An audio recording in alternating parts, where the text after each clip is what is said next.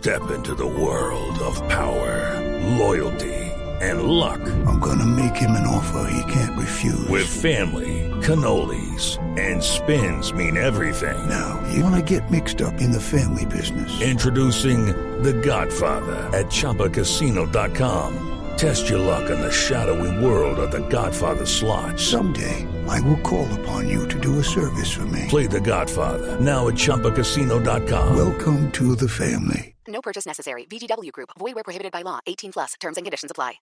Don Alfonso Durazo, el propuesto secretario de Seguridad Pública de México, está con nosotros. Licenciado Durazo, buenos días. Un gusto, Ricardo. Sí, escuchaba eh, tus comentarios y efectivamente México atraviesa en este momento por graves problemas. Uno de ellos, particularmente, que me compete particularmente, es el de la inseguridad.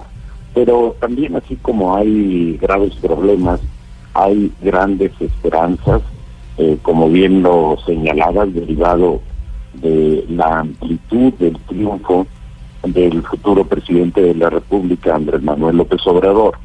Y dentro de los problemas que tenemos, uno de ellos es precisamente el narcotráfico que nos eh, identifica eh, en la problemática, cuando menos, eh, con Colombia, país al que queremos mucho, sentimos muy cercano, muy, muy cercano, y lo vemos en muchos aspectos, pues como un modelo a seguir, particularmente creo que en el ámbito de la seguridad hay, han hecho muchas cosas que resultan muy interesantes, no necesariamente eh, importables en términos absolutos, pero sí es valiosa la experiencia que ustedes han tenido y eh, vale la pena conocerla. Nosotros, ¿qué vamos a hacer con el narcotráfico?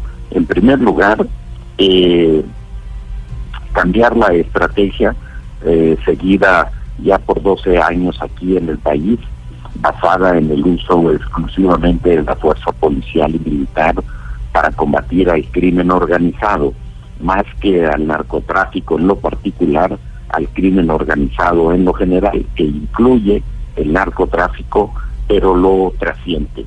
Nuestra propuesta es, por supuesto, el uso de la fuerza pública, pero como último recurso. Nosotros, eh, para nosotros, el crimen organizado lo veremos como una entidad económica y consecuentemente la combatiremos como tal.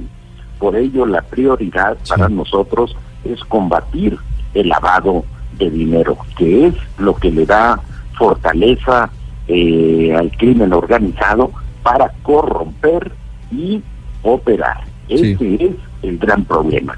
Yo podría sintetizar la problemática de inseguridad en el país diciendo que el crimen organizado, o mejor dicho, que no hay crimen organizado en el país y eventualmente en Colombia y en el mundo, que no avance de la mano de la protección policial. Y al mismo tiempo, no hay protección policial al crimen organizado que no esté apadrinada o bien por un alto político o bien por un alto funcionario público. Consecuentemente, el eje de nuestra estrategia en materia de combate al crimen organizado es el lavado de dinero. Sí, licenciado, si le entiendo bien, el gobierno de López Obrador en México va a dejar la lucha frontal en materia militar y policial contra los carteles del narcotráfico? es un eh, recurso, pero el recurso fundamental para nosotros será el lavado de dinero. Actualmente en el país eh, esta administración tuvo como objetivo en materia de seguridad eh, detener a 122 objetivos prioritarios, le llamaron, le llamó el gobierno, que en estricto rigor, pues son las cabezas eh, visibles del crimen organizado. Eh, han detenido a 120, 120 de esos 22, 122 objetivos prioritarios o grandes capos. Sin embargo, la inseguridad en el país es creciente. Lo único que se ha hecho con la detención de esos grandes criminales es fraccionar, fraccionar eh, las organizaciones. Ante la pérdida de un eh, líder, las organizaciones se han fraccionado y muchas de ellas han crecido. Es decir, en lugar de combatir al inicio del sexenio de Felipe Calderón, que inició la guerra contra el narcotráfico, de luchar contra ocho organizaciones, ahora son 250 precisamente por ese fraccionamiento. Pero lo importante es que a ninguna de ellas se les ha tocado en su fortaleza económica, que es el eje de su capacidad para corromper y consecuentemente para operar.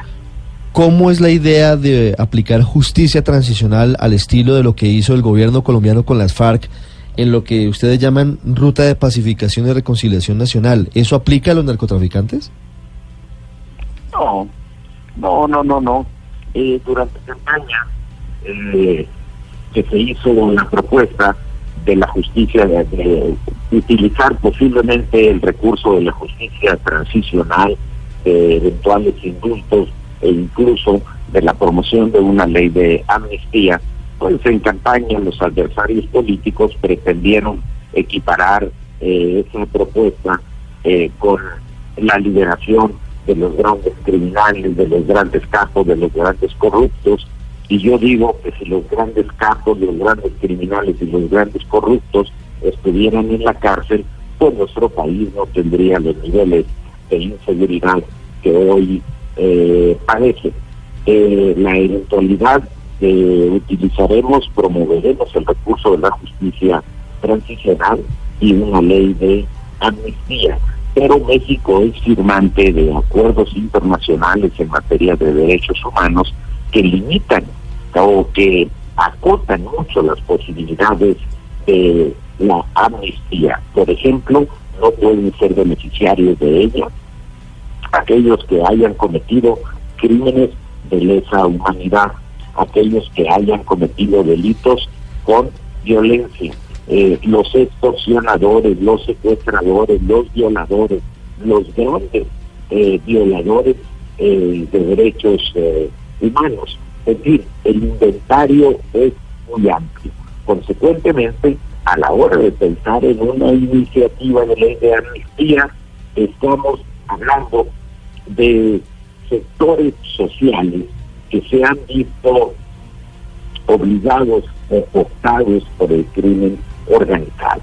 Pensamos, por ejemplo, en los cientos de miles de niños eh, armados hasta los dientes que prestan servicios al narcotráfico particularmente y que cuyas edades oscilan entre 7 y 14 años. A ese sector de niños jóvenes no les podemos ofrecer como horizonte una vida de criminalidad. Como país, como sociedad, tenemos que buscar cómo los rescatamos y les ofrecemos oportunidades dignas para su reinserción. Y en eso sí estamos pensando en un eh, proceso de reflexión nacional al que ha convocado Andrés Manuel López Obrador, una serie de foros.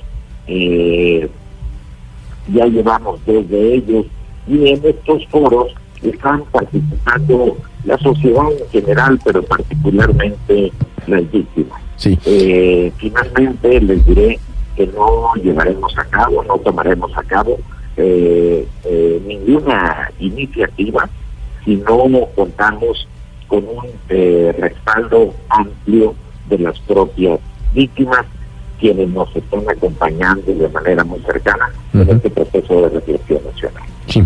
Déjeme hacerle una pregunta final, es ¿cómo van, si ya lo han hecho, a colaborar, eh, han hecho los contactos a colaborar ustedes o a trabajar armónicamente con las autoridades colombianas, porque como decíamos hace un rato, pues este es un delito transnacional que tiene origen en Colombia y pasa por México.